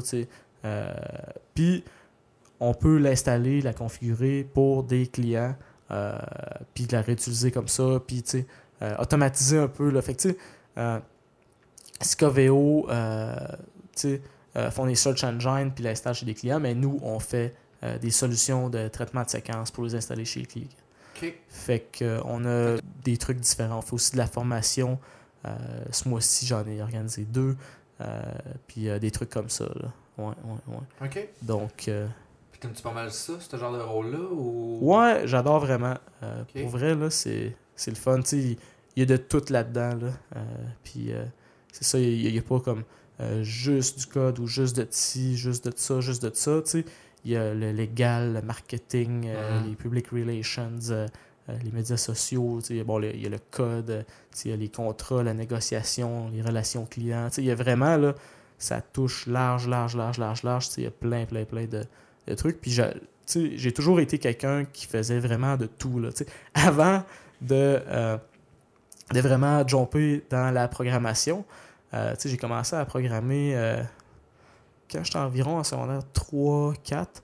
Euh, mais à ce moment-là, je faisais plus du VFX, là, fait des, des visual effects, là, des trucs bon, de, de- montage vidéo, puis d'effets spéciaux, puis aussi, ça m'est arrivé de composer du dubstep, des, des trucs du genre, je faisais des wallpapers sur Photoshop avec des planètes, je faisais, j'étais vraiment comme un, créatif, là, un artistique, là, comment dire, puis j'a- j'adorais cet, aspect-là de créer, puis aussi de faire, plein, plein, plein de trucs différents, puis tu sais, je faisais tous ces trucs-là, là, puis j'a- j'adorais ça, là, puis je programmais aussi au travers, puis tout ça. Euh, puis à un moment donné, j'ai vraiment décidé de y aller, là, dans la programmation. Fait que, tu sais, quand j'ai commencé au cégep en, en sciences de la nature, je savais que j'allais euh, programmer quelque part, là, euh, puis que ça allait être en, en- en génie logiciel. là. Fait que je préfère sciences de la nature pour faire génie, justement. euh, puis aussi peut-être me laisser quand même l'option de faire d'autres choses pour être vraiment certain euh, que je voulais faire ça. Puis tu sais, j'ai bifurqué, tu sais, je suis allé un an en technique de l'info, puis je suis revenu euh, en sciences de nature. Mais quand je suis allé en technique de l'info, c'était vraiment n'importe quoi. Là. J'avais. Tu sais, je faisais quasiment rien. Ben, je faisais la, la base là, pour les, les projets. Puis, tu sais, je savais déjà programmer. tu sais. Je, je, connaissais quasiment En tout cas, avant de rentrer au bac, je connaissais déjà une- quasiment une dizaine de langages, là, si on inclut HTML et CSS, bien sûr. Si c'est des langages de programmation. Euh, ça, c'est un débat si c'est des langages ou pas, mais on peut dire que c'est une des. Là. Fait bon. Fait En que- fait, un langage, c'est une façon d'exprimer un contexte pour qu'un ordinateur l'interprète. C'est comme ça que je vois ça? Ouais, c'est ça. C'est juste qu'il y a moins de logique, euh, Oui, de conditions logiques dans ces langages-là. Il n'y a pas de flow Ouais, de if zéro, puis de for. Là. Ou sinon très peu. euh, ben, récemment, il y en a. Ouais, c'est ça. Fait que. Bon, tu sais, fait que j'étais allé dans la technique, puis je, je pétais des 95%, euh, des, des, des, des 100%, tu sais, tout ça. Euh, J'avais un plus partout, puis la moyenne, elle n'arrachait, ça tirait vers le 67, là, tu sais. Fait que euh, j'ai comme fait un an de même. Puis là, j'avais l'impression de stagner un peu. Fait que je suis retourné en sciences nat, où ce que là, ben, je trouvais les cours réellement comme challenging ou quelque chose. Tu il y avait vraiment une énorme discrepancy, là, une énorme différence entre les, entre le, le- le- le niveau. Là. Mais c'était sûrement que j'étais déjà un peu spécialisé là-dedans à ce moment-là. Fait que, ouais, j'étais allé au secondaire euh, au compagnon de quartier, qui s'appelle maintenant le Collège des compagnons, dans le programme Protic, pro, mais des TIC, des technologies de l'information et de la communication. Ok. Et on avait des ordinateurs portables pendant tout le, le secondaire. Bon, euh, aussi, on avait des classes là, qui étaient majoritairement co- composées de, de gars. Là. Euh, fait que ça, c'était un peu moins le fun avec les hormones euh, au secondaire. là. C'était un petit peu triste. Ouais, là. mettons Mais, euh, science, c'est pas, euh, Ouais, ouais. beaucoup Bon. d'agentes féminines. Ouais, On ça, se demande pourquoi. ça serait le fun, en tout cas. Bon. Ben, je pense juste que c'est le fun d'avoir une représentativité, puis aussi, tu sais, des fois, on n'a pas une même façon d'a- d'approcher les problèmes, là. Une femme ou un homme, là, souvent. Fait que, tu sais, ça, pourrait- ça du bien d'avoir des diversités de, de, de, de- de façon de penser pour approcher un problème. Souvent, tu sais, on est trois gars ensemble, nous autres, on pense à un problème, on est comme, ah, c'est sûr que c'est bon, ça, comme il y a une fille qui vient donner un avis, t'es comme, Chris, c'est vrai, fucking raison que c'est crissement plus brillant de faire ça, puis tu bifurques, puis, tu sais. Ouais, la juste- diversité quand même euh, Exactement, là, tu sais, je pense que la diversité. quelque chose de- d'important pour. euh, je trouve qu'il est bien aussi, en, mettons, en machine learning, c'est quand même une diversité de profils. Fait que souvent, les Ouais, c'est ça, de profils, de background, C'est ça, de- c'est du monde en de physique, du monde plein d'affaires, là. ça, Ouais. moi qui est en actuariat, maths, tout ça. Fait que si on arrive souvent qu'on trouve des solutions probablement juste moi de mon côté, je je serais pas arrivé à ça, puis les autres aussi de leur côté, puis on attend quelque chose qui est plus, plus intéressant en collaborant ensemble pour faire ça. Là. Ouais, ouais, ouais. Mais, que- euh, ouais, là, tu disais, c'est ça, au euh, secondaire, tu as fait plus le- directement, tu as, déjà touché au TI, fait que tu as commencé très jeune à faire de l'informatique. Ouais, c'est ça. Fait que, tu sais, moi, euh, la raison pourquoi je choisissais cette école secondaire-là, moi, j'avais juste, juste, juste euh, l'informatique puis l'ordinateur en tête, puis j'avais regardé pour aucune autre école secondaire quand, quand j'ai- dit, bon, euh, je vais aller là, tu sais. Ouais, fait que, bon, euh, c'est- c'est- il y, a- il y a ça. Ouais, puis on allait avec ça, on allait dire. Je sais même plus c'est quoi la question initiale. On a bifurqué, on Ouais. parlait de. Ouais, c'est ça ton rôle chez Ne- Neuraxio. Puis mettons, tes niveau de ta Ouais. formation que tu as eu, t'as-tu trouvé que, mettons, le bac ou le cégep t'a bien préparé à être un, un entrepreneur? Ou il y a beaucoup Oh, de choses que quand même zéro. Zéro. Puis tu Euh, t'es allé chercher où cette expérience-là? Comme, réponds à la première question, après ça, tu vas chercher comment t'es allé chercher l'expérience. ouais. euh, attends, fait là, il y a l'expérience. Ben, Est-ce que le bac La formation, t'as-tu bien formé? Si oui ou sinon, qu'est-ce que t'as fait pour le corriger? En fait, sinon, qu'est-ce que t'as fait pour aller chercher Fait ça? la formation en génie logiciel, tu sais, je voulais génie logiciel plutôt que bac en informatique pour la raison qu'il y avait un aspect management de plus, puis gestion de projet, puis tout ça. Euh, j'ai été un peu déçu à ce niveau-là. Quoique, il y a du contenu très intéressant, mais c'était vraiment plus finalement, dans, dans la gestion, puis dans le, le design des, projets, puis planifier. Euh, puis sais, ça, c'était bien, mais il n'y avait pas comme de... Aucun truc de comme d'administration, de, de finances, de comptabilité, de relations clients, de, euh, de légal, de tout ça aucunement. Là. Même le- dans les universités, le- l'aspect comme légal des choses est complètement, je dirais, euh, absent. Là. Ouais, genre, Euh, licence, moi, j'ai appris c'était quoi à maîtrise. C'est ça, là, c'est ridicule à quel Je point le monde comprends connaisse ça rien. là. Personne ne comprend rien, là, c'est fou. là. Fait que ça, euh, c'est, c'est- je dirais c'était, c'était quelque chose d'un petit peu décevant, mais je suis allé chercher euh, des connaissances ailleurs là, parce que, euh, bon, je faisais mes cours, puis tu sais, je- je- je- tout ça, euh, mais en même temps, je travaillais tout le temps comme un fou. J'ai dû faire des 80 heures semaine euh, de, euh, dans, ce qui me passionnait, puis tout ça, euh, tous les quatre ans là, que j'étais à l'université. Euh, fait que, tu sais, euh, puis au cégep aussi, entre autres, là, du moins pour euh, la moitié du cégep.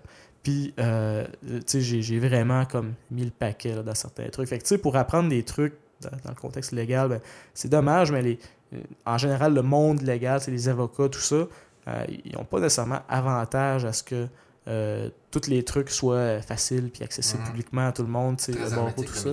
C'est pas mal hermétique. Fait que la, je dirais la meilleure façon d'apprendre ces trucs-là, c'est de consulter des avocats puis d'apprendre d'eux autres. euh, Ça puis- coûte cher, par contre. C'est ça. Euh, je l'ai consulté une quinzaine, là, fait que Ça coûte c'est différent, là, fait que ça, ça- ouais, ouais, mais il y a de la connaissance à aller chercher dans, dans chaque endroit, Ouais, là, ouais. comme ça, là, puis euh, au, au final, ça, ça, ça sert quand même, là, fait que c'est le fun. Puis, du côté... euh, ok, fait que là, il y avait... Est-ce que... Ouais, c'est ça. Là, tu bac. as trouvé que ta formation euh, académique au niveau universitaire t'a pas vraiment aidé à être un bon entrepreneur. Fait que tu me dis, pour aller chercher Ouais. l'expérience, Il y a quelque chose d'intéressant, par contre. Ouais. Euh, il y a Entrepreneuriat Laval, Ouais, la avec la centrale aussi. Ça, Je pense c'est- que là, il a fait une c'est bonne plus récent, C'est ça. Là, mais en- présentement, je pense que quelqu'un qui veut être entrepreneur peut aller chercher de l'aide pour Ouais, c'est ça.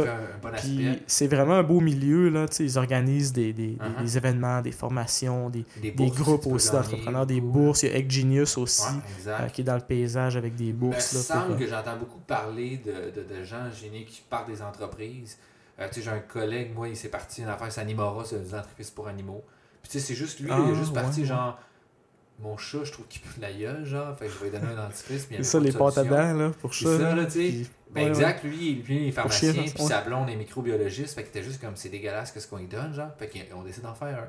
Puis ben, Genius les a aidés, mais tu sais, je- trouve ça bien que là, l'université commence à se réveiller comme, tu sais, on a un potentiel de créer des entrepreneurs. Fait Ouais, ouais, puis il y a de plus en plus, euh, Il y a de plus en plus une économie de, de gigs là, qui s'installe. Fait que, tu sais, le monde sont de plus en plus travailleurs autonomes, Mhm. euh, de plus en plus euh, euh, par-ci par-là, plutôt que d'être OK dans une compagnie à, à, 40 à ans, crouler là pendant c'est ça, 40 ouais. ans. Là. Ouais, le monde sont de plus en plus diversifiés. Puis une des, des choses, je pense, qui a fait que la Californie se démarque euh, au niveau tech euh, aux États-Unis comparé à d'autres endroits, c'est qu'en en Californie, les clauses de non-concurrence ou non-compétition, de quoi genre, n'existent pas.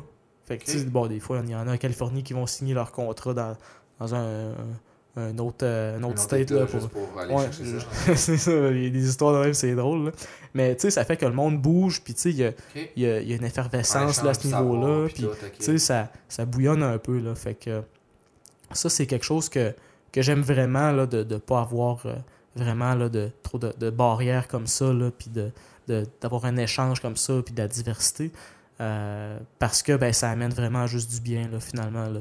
Euh, puis, euh, bon, c'est sûr, c'est bon d'avoir des employés qui ont de l'ancienneté, puis de la permanence, puis Mhm. tout ça, parce que, tu sais, veux, veux pas, c'est, c'est plus stable à un certain point. Euh, mais tu sais, il y a une vague de changement en ce moment, que c'est que le monde euh, bouge de plus en plus, puis ça, ça apporte un, un vent de fraîcheur, là, je trouve. Là. Fait que, moi, avant de commencer Neuraxio, j'ai fait, je pense, c'est six stages ou emplois d'été, euh, souvent en recherche ou en développement, ben, en fait, tout le temps en recherche ou en développement euh, dans des compagnies, euh, qui étaient différentes, sauf pour deux étés, là, que c'était la même au début. Fait que ça, ça m'en a fait voir vraiment beaucoup. J'étais toujours en train de faire du, du- du logiciel. Là, de, jamais travaillé dans un dépanneur là, ou ailleurs qu'en Ouais, mais, logiciel. mais que- surtout maintenant, en contexte, euh, tu sais, qu'il y a une pénurie de main-d'œuvre autant en dev qu'en n'importe quoi. ouais, en plus à Québec. là. C'est ça. Surtout, ben, là, je pense que, on, on sait beaucoup quand même en sciences puis en TI, parce que, il y a des domaines, c'est peut-être moins applicable, mais, tu sais, si tu travailles, tu, tu- tu fais des études en. Tu veux faire de l'informatique, va te chercher une- un des stages d'été en informatique, là. Va pas travailler chez Couchetard. C'est pas, pas pertinent, je pense. Tu tu vas pas valoriser ton savoir. Tant qu'à travailler chez Coustar, euh, reste chez toi puis fais tes projets. euh, Ouais, mais moi, là, pour Ouais, vrai, ouais, vraiment, j'ai fait. là, J'ai pas moi, dans j'ai pas eu de stage. Euh, j'ai ça un stage, puis j'ai fait. Le premier été, j'ai fait. Bon, c'est plus difficile des fois d'avoir un stage en actu. Les mondes qui pognent, c'est tout le monde qui ont 4 de que je suis comme, ok, j'ai pas 4. J'ai fait, mais je vais pas rien faire chez nous. J'ai fait un examen professionnel, malheureusement. Puis j'ai fait des projets. J'ai essayé de gosser des affaires. Le deuxième été, j'ai pas eu de stage. J'ai fait, je peux pas me laisser mourir parce que sinon, ça va être long, longtemps, 4 mois. Fait que j'ai fait à côté de projet. mhm, Puis, nice. C'est là que j'ai découvert le deep. Puis c'est là que j'étais allé faire. J'ai dit, OK, parfait. Ben, je, je vais préparer mes cours d'informatique, puis je vais aller faire Ah. la maîtrise. Cool. Puis ça a juste arrivé comme. J'ai fait. Je, je peux pas juste rester le néant. J'étais comme, j'irai pas travailler au couche-tard, j'irai pas travailler au McDo, c'est Ouais, pas vrai. fuck off Je vais, je, vais, je vais vivre un suicide intellectuel. Genre, mon cerveau, va, à tous les jours, va faire comme. Puis il va vouloir mourir. Fait que fallait que je trouve quelque chose. Puis comme tu sais, j'ai comme l'idée de faire, je vais faire un portfolio. Ouais, c'est. Puis ne serait-ce que pour se conserver, tu sais, sa Ah. sharpness intellectuelle, là, de, Exactement. de jamais comme se mettre à, à niaiser, là, tu sais, c'est- c'est c'est À bon, stagner, là. tu sais, je pense Ouais, que c'est ça, stagner, c'est je veux dire. stagner, puis Ouais. de- sais, comme j'ai essayé de faire un portfolio, fait que je suis comme, je vais faire tel projet, je, je commençais sur GitHub, fait que j'ai fait des, des affaires sur GitHub, là, j'ai fait, ok, je vais me faire ci, ça, puis je suis allé me chercher des projets partout, tu sais, ok, j'ai pas fait beaucoup d'argent cet été-là, ni cette année-là, mais tu sais, who cares, C'est un investissement, à la limite. Exactement, Ouais. l'argent c'est temporel. Ça te revient après, là, en- Exactement ça, en je plus gros, là. Ouais. Euh, mais bon, c'est peut-être pas tout le monde qui a la même chance. Là. Ça a donné que je pouvais mettre faire une dette d'études avec une marge de crédit. euh, mais tu sais, pareil. Still, quand même, je pense que tu peux toujours trouver une solution. Là, mais euh, ça fait déjà. On a déjà fait notre tour de notre heure. Fait que, euh, Ouais? Ouais, Bon, fait ben, que, le fun. euh, Ouais, mais Merci. écoute, non, non, mais on coupe pas ça tout de suite. Moi, j'ai deux Ouais? premières questions Oh. que je te pose. OK. Tu m'as déjà parlé d'un livre, mais tu as un autre livre que, que tu, tu nous recommanderais? Oh! Tu as parlé de Lean Startup. Y en a-tu un Ouais, autre? ce ouais. soit un machine learning, un roman, ou si t'en as. Ça peut, ça peut être juste qu'un Ben, aussi. vraiment, là, deux livres qui ont changé, là, je dirais, ma carrière en, en logiciel, là, à ce point-là, c'est Clean Code puis Ah, The un Clean Coder. Là. Ah oui, ces deux livres-là, là, Clean Code puis The Clean Coder, Ouais. par euh, Robert C. Martin, là, aussi appelé ouais. Uncle Bob. Là. Uncle Bob, là. C'est un- ces incontournable. livres-là, là, aussi, euh, sont... mais Ouh, je pense qu'il faut que tu fasses attention quand tu lis. Moi, la première fois que je l'ai lu, j'ai appliqué un peu trop intensément parce qu'on m'avait vraiment. Ils exagèrent. Ouais, ils exagèrent dans, dans sa Il va- littérature. là. Puis c'est aussi, c'est quand même un livre des années 80 à peu En près. même temps, fait qu'il y il a des choses qui ont évolué. il y a beaucoup de choses qui ont raison. Moi, je pense que quelqu'un qui veut un petit peu améliorer la qualité de son code, lit le chapitre 1 à 5 pour débuter. Laisse aller ça. Il fait son code, il essaie d'appliquer ça. Un an plus tard, tu relis encore les chapitres, puis il y a d'autres d'autres- d'autres liens qui se font. Il y a des choses que tu Mhm. fais comme, ok, c'est ça qu'il voulait dire parce que j'ai essayé de le corriger, puis c'est pas mieux Là, que tu l'as que vécu. Ouais, Tu ouais, l'as vécu, tu l'as mis en application. Puis après ça, un deux ans plus tard, là, tu passes à Clean Coder. Je pense que là, tu fais un autre, un autre step. Puis si tu vas aller encore plus loin, là, c'est. euh, voyons. Clean Architecture? Ah, Clean Martin Fowler. Exactement. Clean Architecture, je pense que c'est ça? Ben, ça, c'est un, un, un nouveau livre plus récent d'Uncle Bob, là, mais Martin. Fowler aussi, là, du Ah non, super ça, bon stuff. quoi, là. mais c'est quoi déjà le nom de son livre? J'oublie le nom, mais Martin il y a une Fowler. affaire Goose, là, c'est ça? Ou ça, c'est la Gang exactement, c'est ça, pas. exactement. Lui, là, il est dans tout ça, justement, les patrons, puis Puis, Martin euh, Fowler, mais je cherche le livre sur livre. TDD aussi. Mais je là. pense que c'est exactement, il a beaucoup dans le TDD. tout Ouais, ça. ouais, ouais. que lui aussi, euh, tu sais, un blog aussi, puis que moi, ça a vraiment fait. euh, j'ai beaucoup de choses j'ai appris, j'ai fait, ok, je peux pas tout prendre. De, Fowler, là, son, son article de blog sur euh, le Tell Don't Ask Principle, là, exactement, il est vraiment. puis la loi de là. Déméter, là, ça, c'est quelque chose de tellement fondamental en programmation. Puis, euh, il me semble, j'ai pas vu ça dans Clean Code, là, mais c'est quelque chose tellement, je veux l'expliquer tout de suite, euh, que c'est c'est important. Là. Le Tell Don't Ask, quand tu as un objet, puis que tu veux faire quelque chose avec, ou tu as quelque chose, tu programmes, ben, fais l'objet point do something plutôt que objet point euh, aller prendre telle affaire dans l'objet, objet telle affaire dans l'objet, de faire le truc, puis là de refaire des trucs avec l'objet. Tu sais, c'est comme la- l'analogie que j'ai aimée, là, euh, je pense, de Félix-Antoine Bourbonnais là, dans son cours là, de, d'assurance Mhm. qualité là, dans le bac, un, un des meilleurs cours du bac. Euh, puis aussi, l'autre meilleur cours du bac, c'est lui d'architecture logicielle. Lui, c'est lui que j'ai encore plus préféré. Parce que, bon, qua- qualité métrique était aussi sur Clean Code, puis j'avais déjà lu avant le cours. Mais c'est bon. Fait que, euh, ouais, le Task, ben, l'analogie qui est le fun, c'est que, tu sais, mettons que tu as une lumière, tu sais, que t'es- tu, tu- une, une lampe qui est branchée dans le mur. Mais tu sais, quand tu branches la lampe dans le mur, là, tu fais quelque chose comme euh, lamp.plug into wall, wall.receive lamp, là, un des deux. Puis, euh, tu fais pas comme euh, genre euh, wall.fil.electron, euh, point électricité, point euh, arrange-moi ça de cette façon-là avec euh, lamp.truc, point truc, point truc, tu sais. Faut pas défaire les objets, faut pas sortir la logique des objets parce que sinon tu joues pas au bon niveau d'abstraction. Puis si tu le fais une fois, ce code-là pour défaire la logique, tu vas le faire aussi ailleurs à la prochaine endroit que tu utilises cette logique-là. Fait que ce que mieux à faire, c'est ton objet, tu lui dis do something avec quelque chose, puis lui-même, il gère cette Mhm. logique-là une seule fois, comme il faut. Puis c'est lui qui est propriétaire de ces données aussi. C'est ça les concepts d'orienté-objet, c'est que chaque Ouais. objet est propriétaire de ses données. Fait que t'es pas censé de t'ouvrir les données d'un objet. c'est ça vraiment pas. Tu Mais pourtant, c'est Calcule-toi la moyenne. Si tu c'est quelque chose, là. objet, c'est pas genre de moi tes, tes valeurs, puis je vais la calculer. Non, non. Retourne-moi la moyenne. Tell, Ouais. don't ask. C'est ça, ouais. Fait que, mais malgré tout ça, tu sais, même quand j'avais lu Clean Code puis tout ça, puis j'ai vraiment approfondi ce concept-là dans le cours d'architecture logicielle, puis j'ai- euh, suite à l'avoir euh, vu en QA, puis j'étais comme, ouais, ok, ça c'est peut-être la chose la plus importante là, de, de... Mais qui est des fois difficile à appliquer. Là. Ouais, c'est ça. Puis dans les équipes, je l'ai vu partout. Là. Tout le monde faisait cette erreur-là. Ah, Moi-même, plus je l'ai fait au début. Ouais, c'est ça, c'est- c'est- mais c'est euh, normal. c'est ouais, c'est normal. C'est pas, euh, c'est pas quelque chose de obvious là, au Je- début. je brise. moi, je- c'est juste, dans tout ça, moi, le, le gros take-home que j'ai pris de ce cours-là, c'est tu peux le faire. faut juste que tu saches que tu as fait ça. Puis sache c'est quoi les conséquences de le faire. Ouais, ouais. Parce qu'il y a des fois que ça va être plus simple de le faire ou que ça ne vaudra pas avoir la peine de mettre en place une grosse affaire de mongol. Des fois, Ça ça dépend du contexte aussi. C'est de la recherche, si c'est du code que tu mets Exactement. poubelle des fois, après, je, ben là, bon, je, sais, je que je viens d'ouvrir, puis là, des fois, plus tard, j'arrive plus tard, puis là, je veux changer un module, je suis comme Ah, j'ai fait ça, puis ça vient tout casser. ouais, des fois, s'en rend compte après. là. Ah, puis je suis comme, j'aurais dû faire Ça, J'aurais pas dû faire ça de même. Je présentement parce que là, je suis obligé de tout refaire mon cas. C'est-à-dire que je suis prendre une heure. Quand on est notre pire ça. ennemi, là. Le pire ennemi, c'est moi-même. C'est juste moi-même, voilà un an, voilà un mois, voilà une journée. Puis il y a des fois aussi, c'est que j'essaie de, le- de le changer, de le mettre plus clean. Puis je suis comme, ah, ça marche pas. Non, si je fais ça, ça, ça- non, ça sera pas cool, ça marchera pas. Puis là, je suis comme, ok, j'abandonne. Je le laisse faire. Puis là, j'en reviens une semaine, deux semaines plus tard. Je fais d'autres choses. Correct, c'est pas plus grave que ça. Mon code marche pareil. Puis là, à un moment donné, ça fait juste, ok, c'est comme ça qu'il faut que je le fasse. Parce que j'ai de changer une autre pièce. Puis là, ça, toute, la, toute la cascade est faite de la logique, comment j'ai besoin d'utiliser. Puis là, je le change. Puis après ça, je suis comme, hey, tout est beau. Mais tu sais, des fois, c'est que t'as pas le choix de le faire là. Fait que Mhm. tu fais du- des choses moins cool. là. Mais euh, je suis tout à fait d'accord que euh, Think Code, c'était vraiment un excellent Ouais, livre. ouais, ouais, ça, ça a changé beaucoup d'affaires. Hey, genre, mon stage euh, chez Coveo en 2014, j'étais arrivé là, je connaissais pas Python ni Java. J'ai appris les deux sur le tas. Puis j'avais pas lu Clean Code à ce moment-là. Mais mon superviseur, Guillaume Simon, me l'a recommandé ce livre-là. euh, rendu là, puis j'ai lu après, là, puis j'ai fait Oh my god, j'aurais tellement dû lire ça avant ce Ouais, stage-là. mais Mais ça ça a été très formateur C'est ça, comme mais ça prend stage. une là, maturité, je pense, pour, le pour bien saisir. Faut avoir codé un peu aussi, puis avoir fait ses erreurs, là, je pense. Exactement. Puis surtout, tu sais, comme pour saisir, c'est quoi, euh, des fois, le, le niveau à atteindre. tu sais, t'as- Des fois, tu as besoin d'un outil dit, puis qu'est-ce qu'il dit? Ouais. c'est de savoir le- Ça dépend, la il- gradation à aller chercher. Puis là, comme l'aspect professionnel que tu vas chercher, de dire, c'est quoi les petites pièces que j'ai besoin, puis que je sais que mon texte, ça vaut la peine.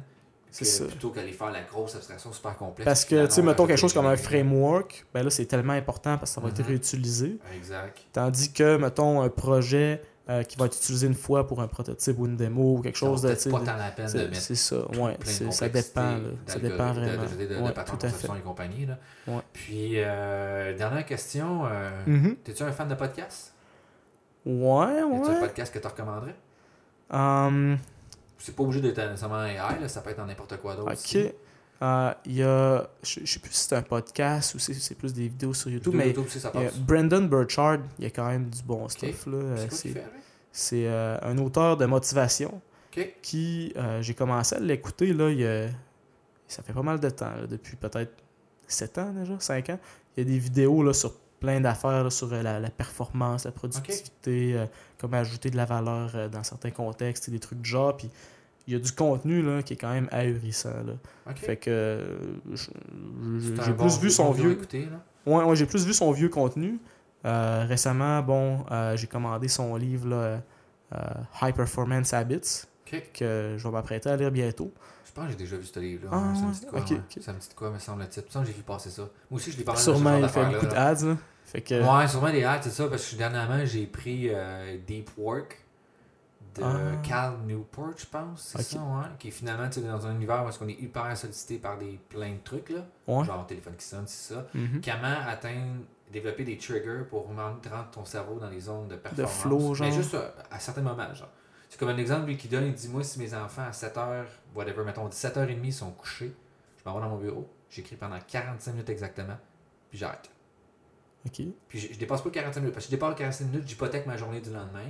Puis je vais, Ah, je vais casser ouais, mon trigger. Fait qu'il dit c'est vraiment. J'ai développé une zone que quand il se passe telle chose, telle chose, l'effet secondaire de ça, c'est que j'ai développé mon cerveau à, à rentrer dans une mode de créativité. Mhm. Je me profite de ces 45 minutes-là, mais à chaque fois que ça se passe, il faut que je le fasse. Sinon, je casse mon, hab- mon- Ouais, mon les habitude. habitudes puis les routines sont tellement importantes là-dedans pour euh, maintenir euh, quelque Genre, chose. c'est ça, mettons, j'ai commencé à faire, moi, c'est euh, j'ai des, euh, des trucs pour couper le son. J'ai pas assez d'argent pour m'acheter des écouteurs qui coupent le son tout de suite. Fait que j'ai des écouteurs avec des trucs de chasse. Ok, ouais. vais le mettre parce que je suis trop pauvre. Puis il y a un type de musique que je pars quand je vais atteindre telle zone, puis telle zone. Puis quand la musique, j'utilise juste cette Ah, musique-là pour ouais, ça. ouais, ouais, ouais, ok. Genre. Ah, il y a des musiques, moi, des fois, une, une soundtrack, Zimmer, là. Ouais, Inception. Inception, la oh, musique d'Inception, c'est ma musique quand je veux, genre, je veux faire telle partie. Puis sinon, euh, l'autre, c'est, voyons, Interstellar, c'est quand je veux coder. Ah, ok, C'est ouais. comme une gradation, fait que souvent j'atteins un momentum, puis là j'essaie de comme d'utiliser ce momentum-là. Ouais, ouais, ouais. Des fois, ça peut m'arriver de mettre une là. tune sur repeat là, plusieurs Ah, journées de suite. ça. Là. Ah, moi aussi, aussi. ouais. C'est un peu, c'est un peu fucked up. Oui, je, oui. je, pensais, pas qu'il y avait du monde comme moi. Non, non, euh, non, je fais ça solide. je suis content de Des l'apprendre. fois, je peux écouter au moins 50 fois dans une journée la même tune. puis Des Mhm. fois, je me dis même, je sais pas pourquoi, mais j'aime cette. Genre, il y a ouais, une tune des de des avec Cœur de pirate que je sais pas pourquoi, mais elle me fait. Elle me rend dans une zone qui me calme puis que j'écris bien. Puis Là, présentement, je suis pas mal en écriture. Fait que je prends cette tune-là, je la fais jouer en repeat, puis je fais juste écrire mon texte que j'ai besoin. Puis là, mettons, je le fais pendant une demi-heure, 45 minutes. Quand je vois je commence à décrocher, j'arrête de jouer à la tune, j'écoute juste pour ça. Ouais, ouais, C'est un peu triste, par contre, j'utilise la musique juste pour des, des objectifs personnels, là, et non pour apprécier la musique tout le temps. Ouais, ouais, ça dépend. Ça dépend. De mon côté, j'ai plusieurs playlists là, pour différentes occasions. Là. C'est ça. Puis, euh, ouais, moi, c'est le Dead de Mouse, là, souvent, de jeu, là, pour vraiment, j'ai... pour travailler. C'est parfait pour travailler parce que c'est une musique qui est faite pour te concentrer sur quelque chose, pour garder ton Mhm. attention. Fait que moi, pourquoi je me casserait la tête? C'est ça mon objectif. Je trouve ça bon. Euh, tu sais, puis j'ai de la musique pour plus m'endormir. Alexandre, admettons, j'écoute pas mal Alex, Streliski pour genre qui est du piano néoclassique, genre que je vais atteindre Ok. juste comme smooth, être smooth. Puis ouais, j'étais en train de développer ma Mhm. stratégie pour être Ouais, un, ouais. un major, major CEO, genre qui va tout contrôler. C'est pas vrai, Le gros plan. le gros plan, là. ah ben merci beaucoup, Guillaume, d'être venu. Euh, c'est ça doit. vraiment le fun de parler de, de, de, de. Fait que euh, on va suivre- continuer à suivre qu'est-ce que, qu'est-ce que tu fais. Puis D'ailleurs, on va partager, euh, sûrement tu as écrit un article dernièrement sur Dotlayer. Ah, Je vais ouais. partager là, justement qu'est-ce que tu as dit. Puis je sais qu'il y en a un autre qui s'en vient. Fait qu'on va pouvoir faire la suite de celle-là. Cool. Puis euh, etc. Puis euh, on va suivre le- les, les restes des choses que tu fais. Merci. Bon, ben, merci. Bonne soirée. Merci.